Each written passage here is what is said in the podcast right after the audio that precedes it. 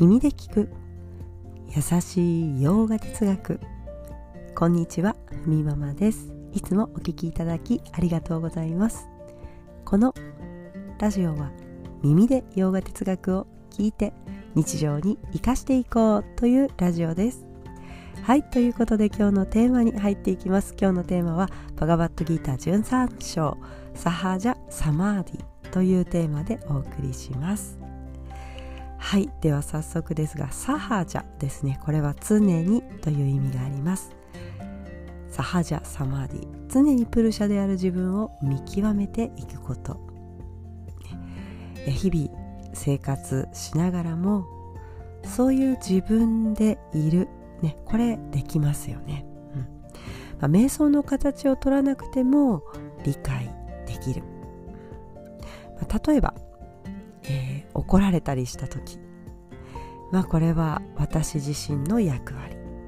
引き受けて今やっている。自分と役割の中にスペースが空いて怒られてるからといって我を忘れるほど苦しんだり悲しむということがなくなっていく。軽々しく何かを見てるとかねふざけて世界を見ているとかそういうわけではないです。ちゃんと自分は知っているから、まあ、行いをする自分とそれを見ている意識ですね。プルシャを理解できると常にサマーディでいることができる。まこれを自分の中で知ってこの知恵を使いながらやっていくということですね、うん。まあ、私自身この辺は使うようにしています、ね。えー、辛い時とかうまくいかない時これは今の私の役割なんだなというふうにまあ受け入れるですねしています、まあ、例えばこううまくいかないことあるんですね。私も日々の中でもう本当に些細なことかもしれません。私にとっては心を動かすことでもあります、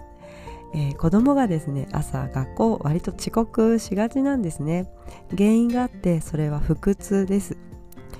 で体質的なものだと今は思っているのですが朝ごはんを食べると、ね、お腹が動き始めると腹痛になると。もちろん病院に行って検査もして異常ない状態、え実は保育園の頃からあったので、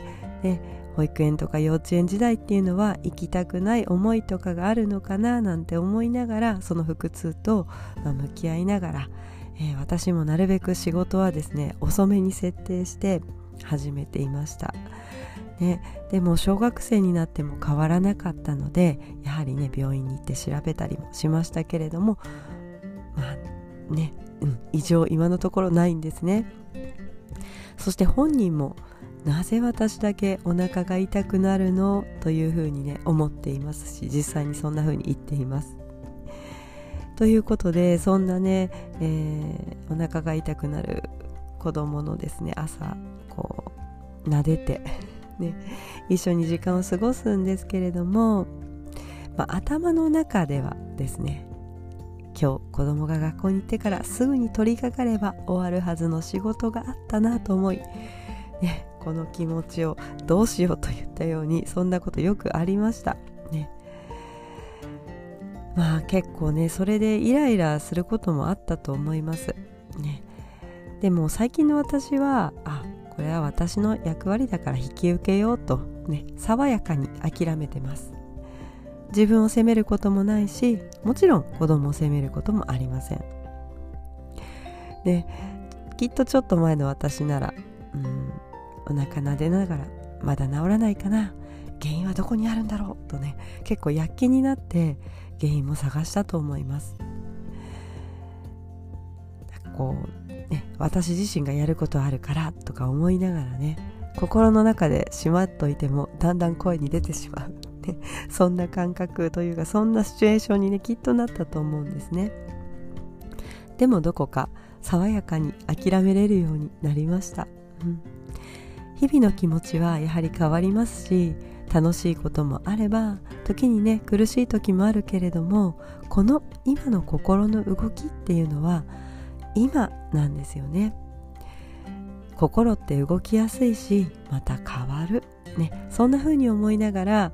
受け入れて、まあ、爽やかな諦めを入れながらね。じゃあその絵が終わった後はどうしようかななんていう風に考えています。ね、辛い時も一緒ですよね。今辛いななんて思っているのはやはり心。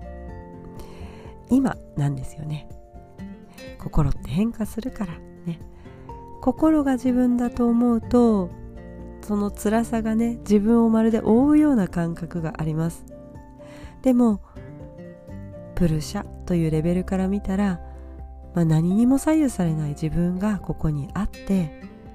変化している感じ取っているのはあ心なんだと。ならその辛さをどう手放していくか。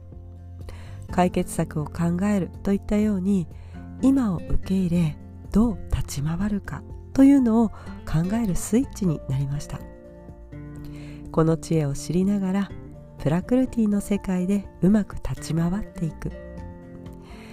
そんな風に過ごすことでどこか身軽にそして日々を前向きにね過ごせるようになったと思っています。はい。っていうふうにねこの知恵ですけれどもやっぱりバランスっていうのが大事ですよね。うん、この経験を学んだからね大事だから重要だからアートマーが全てなんだと言ったようにね思ってるのは自由だけれども、まあ、社会の中でね全てはアートマーだと言っている人というのはちょっと生きづらいんじゃないかなっていうのもなんとなくわかりますよね。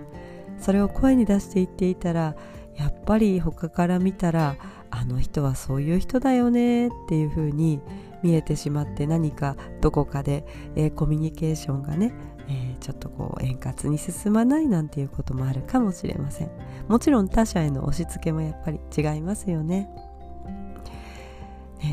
こう物質が全て、ね、見えてるものが全てっていうのもまた違うわけです、うん、極端ですけれどもね。うん。まあ、大きく物事を理解した上で今このプラクルティの次元をうまく進んでいく。渡り歩くようにやっていくっていう感じですね。よくインドの哲学は悲しみの海を越える橋だとか悲しみの川を渡る橋と言われます。私たちそれぞれ自分が思う感覚ねえー、思うことや感じるね感覚一緒ですね、うん、そんなものをどうやってね受け入れながらすっと手放せるかっていうのが日々をね身軽に過ごしていく方法なんだなと思います。はい。それでは今日はこんなところで。今日一日も皆様にとって素敵な一日になりますように。耳で聞く優しい洋画哲学ふみままラジオご清聴ありがとうございました。ナマステ。